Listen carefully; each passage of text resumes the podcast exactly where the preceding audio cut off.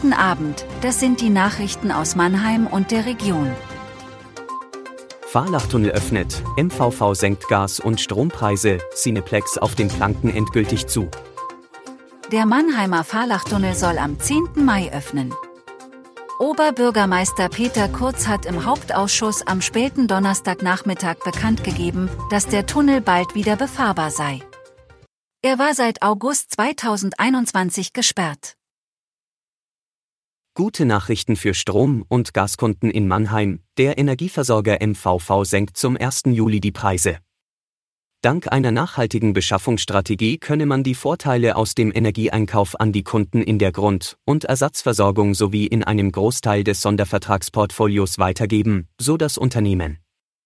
Details zu den Preissenkungen gibt es voraussichtlich Mitte Mai. Wirtschaftlich steht die MVV gut da. Die ersten Monate des Geschäftsjahres 2023 hat die MVV mit einem deutlichen Ergebnisanstieg abgeschlossen. Die MVV will noch dieses Jahr ihre erste Flusswärmepumpe in Betrieb nehmen und ihr Biomassekraftwerk auf der Friesenheimer Insel 2024 ans Fernwärmenetz anschließen. Das Cineplex auf den Planken ist nun endgültig geschlossen. Am Dienstag ist dort der letzte Film über die Leinwand gelaufen. Es wird aber weiter ein Cineplex in der Mannheimer Innenstadt geben, denn das Cinemax in N7 wird umbenannt. Der Kinobetreiber will dort Säle renovieren und seinen Gästen noch mehr Komfort bieten. Schwere Lkw dürfen ab Mitte Mai nicht mehr über die Kurpfalzbrücke in Mannheim fahren. Das Überfahrverbot gilt für Fahrzeuge über 29 Tonnen Gesamtgewicht. Grund ist, dass die Brücke den Schwerlast- und Straßenbahnverkehr nicht mehr umfänglich aufnehmen kann.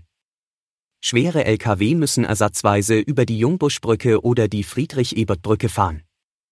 Für Fahrzeuge unter 29 Tonnen, Straßenbahnen und Busse gibt es keine Einschränkungen. In den nächsten Jahren soll die Kurpfalzbrücke baulich ertüchtigt werden. Das soll laut Stadt ohne erhebliche Verkehrsbeeinträchtigungen erfolgen, das war Mannheim Kompakt.